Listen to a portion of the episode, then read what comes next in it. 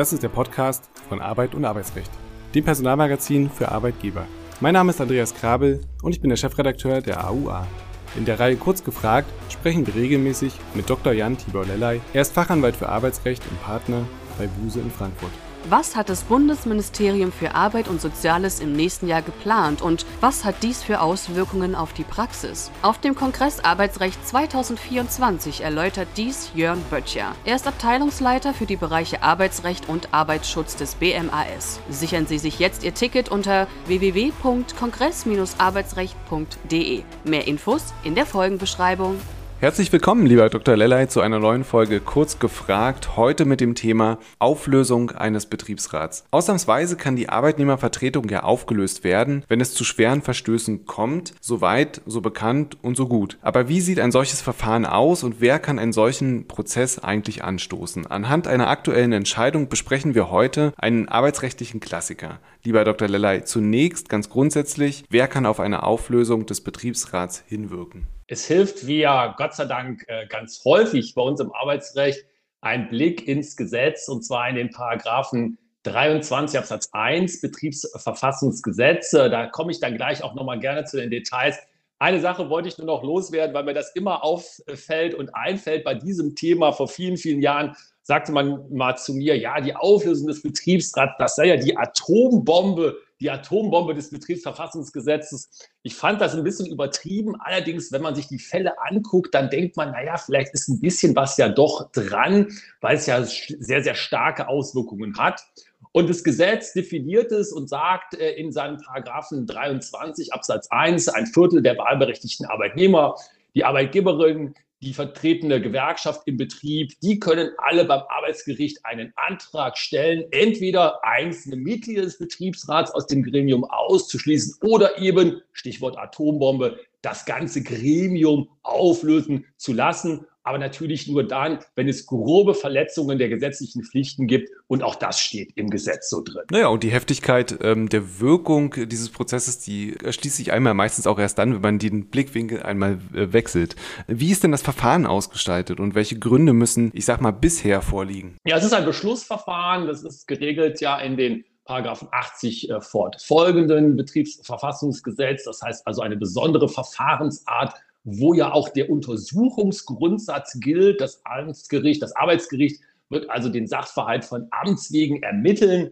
Und da wird dann ein entsprechender Antrag eingereicht beim Arbeitsgericht und da wird dann beantragt, den Betriebsrat aufzulösen. Das Verfahren beginnt dann also und äh, das Arbeitsgericht entscheidet dann ganz normal wie in einem anderen Beschlussverfahren auch, allerdings eben mit dem Amtsermittlungsgrundsatz. Und da kommt es dann auch häufig zum Schwur, denn es muss ja, wir hatten es schon kurz angesprochen, eine grobe Verletzung von gesetzlichen Pflichten vorliegen. Das wird sich das Arbeitsgericht, Stichwort Untersuchungsgrundsatz, dann natürlich ganz genau anschaut und seine Entscheidung treffen, ob nun der Betriebsrat aufgelöst wird oder eben auch nicht. Und jetzt haben wir ein Arbeitsgericht, das das möglicherweise ein bisschen anders sieht. Es wird von einem wegweisenden Beschluss gesprochen und die Entscheidung des Arbeitsgerichts Elmshorn vom 23.08.23 würde ich gerne einmal mit Ihnen durchgehen. Was ist hier passiert? Sehr, sehr interessantes Verfahren, wegweisend. Ich bin mir nicht so ganz sicher. Man muss sich ja immer fragen, in welche Richtung wird da gewiesen, also welchen Weg will man da einschlagen. Aber was doch feststeht, ist, dass das eine interessante Entscheidung alleine ja deswegen ist, weil da von zwei Seiten der Betriebsrat unter Beschuss genommen wurde, wenn man mal so ein bisschen dieses militaristische Vokabular mir hier nachsieht, nämlich einerseits von der Belegschaft beziehungsweise einem weitaus größeren Teil als dem gesetzlich vorgeschriebenen Viertel der Belegschaft und auch von der Arbeitgeberin. Und wenn man sich das dann anschaut, was das Gericht zu entscheiden hatte, dann ist es, glaube ich, schon nachvollziehbar, dass man das als eine ungewöhnliche Entscheidung ansieht und auch vor allen Dingen natürlich ein ungewöhnlicher Sachverhalt, der hier ermittelt wurde. Stichwort Amtsermittlungs Grundsatz. Ja, und wie ist die Entscheidung des, äh, des, Gerichts ausgefallen? Also Sie sagen, wegweisend ist es nicht unbedingt, aber ist sie dann wenigstens nachvollziehbar? Ich denke, sie ist nachvollziehbar und in dem Sinne vielleicht auch wegweisend, weil man sich da fast schon lehrbuchartig die Pflichtverletzungen anschauen kann, die zu einer Auflösung des Betriebsrates führen können. Die werden dann nämlich fast schon lehrbuchartig durchdekliniert in dieser Entscheidung. Da ist also die Rede davon, äh, dass die, ähm, dass das, äh, der Betriebsrat in unzutreffender Besetzungen beim Arbeitsgericht aufgetreten sei, dass man völlig überzogen Betriebsratsarbeit gemacht hat mit Überprüfung von Urlaubsanträgen, äh, dass man Gesundheitsdaten von Mitarbeitern in der Betriebsversammlung bekannt gegeben habe. Da klingelt es natürlich sofort Datenschutzverstoß besondere personenbezogene Daten nach DSGVO und dann noch in Anführungszeichen so ein paar Kleinigkeiten, wie dass äh, man also auf den Betriebsversammlungen sich ungebührlich gegenüber der Geschäftsführung verhalten habe und dergleichen noch weiter. Also ein ganzes Potpourri wird da aufgezählt und dann kommt das Arbeitsgericht zu der Entscheidung und sagt, das äh, reicht mir aus, hier löse ich den Betriebsrat durch Beschluss auf, wegen grober Verletzung seiner gesetzlichen Pflichten. Also die Summe dieser ganzen kleinen Verstöße führt dann quasi zu einem großen Sammelsurium. Da sind ja schon viele Sachen aufgezählt, aber welche kleineren Verstöße können vielleicht in Summe noch dazu führen, dass ein Auflösungsantrag erfolgreich ist? Ja, ich denke, es ist ganz typisch, was Sie ja richtig sagen, Herr Krabbe, dieses Sammelsurium. Das habe ich in den Jahren, wenn ich solche Verfahren auch begleiten durfte, immer wieder auch erlebt, dass sich einiges anstaut und in den wenigen Fällen es tatsächlich nur so um einen ganz großen Knall geht. Ganz großer Knall hatten wir ja vor einer Zeit, andere Entscheidung, Arbeitsgericht Iserlohn, da ging es um einen ganz groben Datenschutzverstoß des Betriebsrates, also der große Knall. Und da ist auch durch den Beschluss des Arbeitsgerichts Iserlohn im Betriebsrat aufgelöst worden. Aber sonst ist es tatsächlich so, dass in vielen Fällen viele, viele kleine Dinge zu zusammenkommen und dann das Gesamtbild ergeben und dann kann darauf das Arbeitsgericht gestützt zu dem Beschluss kommen, sagen, den Betriebsrat löse ich auf. Und das sind dann zum Beispiel solche Sachen, das habe ich in der Praxis immer mal wieder erlebt, das vergessen viele Betriebsräte auch. Zum Beispiel das regelmäßige Durchführen von Betriebsversammlungen. Da gibt es eine gesetzliche Pflicht dazu, da steht im Betriebsverfassungsgesetz drin, das muss der Betriebsrat machen und zwar auch regelmäßig, quartalsmäßig und so weiter. Und wenn das nicht passiert, wenn das sozusagen dauerhaft vernachlässigt wird, dann kann das so ein Potpourri werden und eine Gesamtschau dann dazu führen, dass das Gericht sagt, hier reicht es jetzt, wir lösen den Betriebsrat auf. Ich würde gerne noch mal ganz kurz zu dem Fall zurückgehen, zum Ausgangsfall. Ist da das letzte Wort gesprochen und ist denn im Übrigen noch Rechtsprechung zu erwarten, die da in irgendeiner Art und Weise vielleicht von abweicht? Ja, ich denke, das letzte Wort ist schon deswegen nicht gesprochen, weil nämlich der Beschluss des Arbeitsgerichts nicht rechtskräftig ist. Es ist eine Beschwerde zum Landesarbeitsgericht in Schleswig-Holstein eingelegt worden. Das ist das Aktenzeichen 5 TABV 16 aus 23. Das heißt, da geht es auf jeden Fall weiter. Was übrigens auch typisch ist für diese Fälle, denn, und das kann man ja auch gut verstehen, ein Gremium, ein Betriebsrat, der so angegriffen wird, der wird sich natürlich verteidigen und möglicherweise auch bis zur letzten Instanz verteidigen. Nicht nur möglicherweise, fast immer. Alles andere wäre ja auch eigenartig, dass man sich einfach mit einer Entscheidung eines Arbeitsgerichts abfindet und sagt, okay, das war's, wir gehen alle nach Hause, wir lassen uns auflösen. Jeder Betriebsrat, der ein bisschen Selbstvertrauen hat, und das kann ich nachvollziehen, der wird ja sagen, da gehe ich auf jeden Fall in die Beschwerde, wenn ich verloren habe, erstinstanzlich und möglicherweise sogar noch in die Rechtsbeschwerde zum BAG. Das heißt, hier werden sicherlich auch weitere Entscheidungen kommen. Und man muss ja auch sagen, ich glaube insbesondere in dem Feld Datenschutz, und das sieht man ja hier in dieser Entscheidung auch, da kann noch einiges kommen, auch zu Lasten von Betriebsräten, weil auch wieder meine Erfahrung in der Praxis in letzter Zeit, das nehmen nach wie vor viele Betriebsräte nicht ernst genug und da gucken die Arbeitsgerichte schon streng hin. Dann lassen Sie uns mal hinschauen auf einen Beispielsfall. Wir haben möglicherweise einen Betriebsrat, der hat kleinere Verstöße begangen, die sind aber noch in, auch in Summe noch nicht so gravierend, dass es zum Auflösungsantrag kommen kann, soll oder der Arbeitgeber das für sinnvoll erachtet. Welche Sanktionsmöglichkeiten hat denn der Arbeitgeber bei sonstigen Pflichtverstößen durch den Betriebsrat und können hier möglicherweise einzelne Mitglieder irgend, in irgendeiner Form sanktioniert werden? Ja, man muss unterscheiden, das Betriebsverfassungsgesetz und meiner Meinung nach ist es auch richtig so, gibt ja nicht viele Möglichkeiten äh, der Arbeitgeberin gegen den Betriebsrat als Gremium vorzugehen. Die Hauptmöglichkeit ist ja tatsächlich die, über die wir heute hier schon die ganze Zeit sprechen, die Auflösung des Gremiums durch gerichtlichen äh, Beschluss. Äh, man kann natürlich auch als Arbeitgeberin sich anschauen, welche Pflichtverletzungen es ganz konkret gibt und da dann auch versuchen, äh, gesetzliche bzw. gerichtliche Hilfe in Anspruch zu nehmen. Diese Möglichkeiten sind allerdings, man muss es ganz offen sagen, sehr, sehr begrenzt.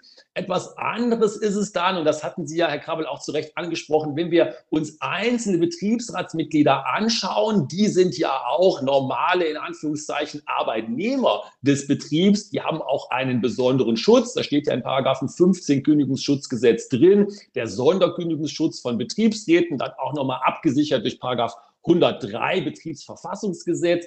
Aber das ist noch etwas anderes. Und Betriebsräte, also einzelne Mitglieder des Gremiums, die können natürlich auch ins, in den Fokus der Arbeitgeberin geraten, wenn sie Pflichtverletzungen begehen. Und da gibt es ja dann auch manchmal die Unterscheidung, die ist gar nicht so einfach zwischen dem Arbeitsverhältnis und der Betriebsratstätigkeit. Ein Betriebsratsmitglied, wenn es nicht freigestellt ist, macht ja auch normale Arbeit und kann da natürlich auch für Pflichtverletzungen sanktioniert werden, zum Beispiel abgemahnt werden. Dann lassen Sie uns ganz, ganz kurz ähm, der Vollständigkeit halber nochmal ähm, klarstellen, welche arbeitsrechtliche Sonderstellung genießt ein Mitglied des Betriebsrats? Mitglied des Betriebsrats äh, ist durch die äh, Amtsführung bzw. durch die Amtsstellung geschützt vor Kündigungen, kann also nur außerordentlich im Sinne des Paragraphen 626 BGB gekündigt werden. Das heißt, da muss ein außerordentlicher Kündigungsgrund vorliegen. Das kann man nachlesen in Paragraphen 15 Kündigungsschutzgesetz und dann plus Plus dazu kommt auch noch, dass vor einer Kündigung eines Betriebsratsmitglieds, vor der außerordentlichen Kündigung des Betriebsratsmitglieds,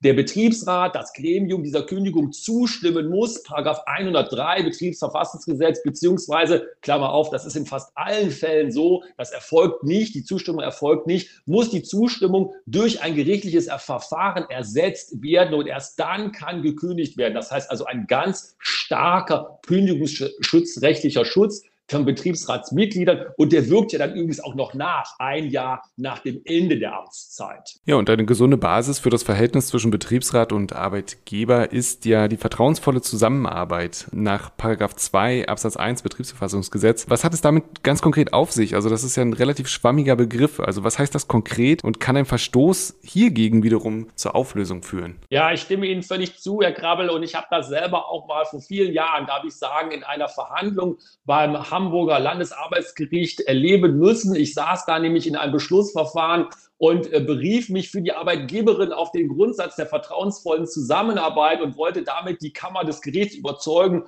Und da guckt mich die Vorsitzende nur ganz mitleidig an und sagt zu mir, Herr Lella, die vertrauensvolle Zusammenarbeit, das heißt doch alles und nichts. Und da fiel mir dann leider in der Situation nicht mehr so viel ein. Wir haben das Verfahren dann verglichen. Aber trotzdem ist es tatsächlich natürlich ein grundsätzlicher und ganz, ganz wichtiger äh, Prinzipiengrundsatz des Betriebsverfassungsgesetzes. Die vertrauensvolle Zusammenarbeit sagt ja nicht mehr und nicht weniger, dass die Konfrontation im Betriebsverfassungsgesetz in die äh, Schranken gewiesen ist, das heißt eine vertrauensvolle Zusammenarbeit, meint ja gerade das Gegenteil vom Klassenkampf im Betrieb sondern die Betriebsparteien sollen einen Konflikt austragen, wenn es denn nun sein muss, aber nach bestimmten Regeln und eben, wenn es gut läuft, vertrauensvoll zusammenarbeiten und nicht Konflikte austragen. Es ist also ein Appell der eine Rolle spielt und der auch eine Rolle spielen kann bei diesen Auflösungsfällen. Nur muss man sich dann eben die Mühe machen,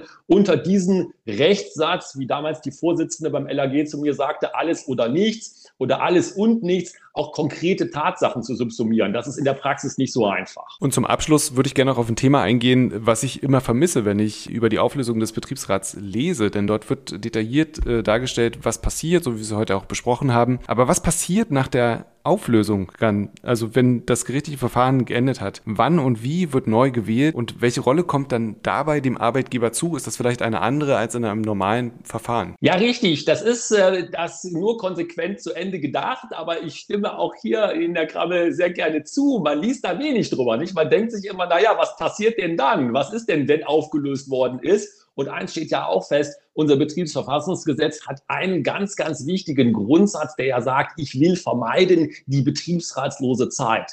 Und deswegen muss natürlich, und das macht das Gesetz, auch etwas dafür vorgesehen sein, wenn das Gesetz nun sagt, ich gebe die Möglichkeit, unter bestimmten Voraussetzungen Betriebsräte aufzulösen, muss ich ja auch als Gesetz sagen, was passiert denn dann? Und es steht im Gesetz drin, nämlich in Paragraph 23 Absatz 2 BTRVG. Das ist nämlich die Verknüpfung der Auflösung des Betriebsrates mit dem unverzüglichen Bestellen eines Wahlvorstandes durch das Gericht von Amts wegen. Das heißt also, einerseits wird das Gremium, das sich diese schrecklichen Sachen, schrecklichen Anführungszeichen, zu Schulden hat kommen lassen, aufgelöst durch gesetzlichen, durch gerichtlichen Beschluss und andererseits wird sofort das neue Wahlverfahren initiiert, um eben genau das zu vermeiden vermeiden, dass eine betriebsratslose Zeit eintritt. Ganz herzlichen Dank. Dann haben wir das Thema jetzt nochmal schön abgerundet. Wir hören uns beim nächsten Mal. Tschüss, bis dahin. Dankeschön, tschüss.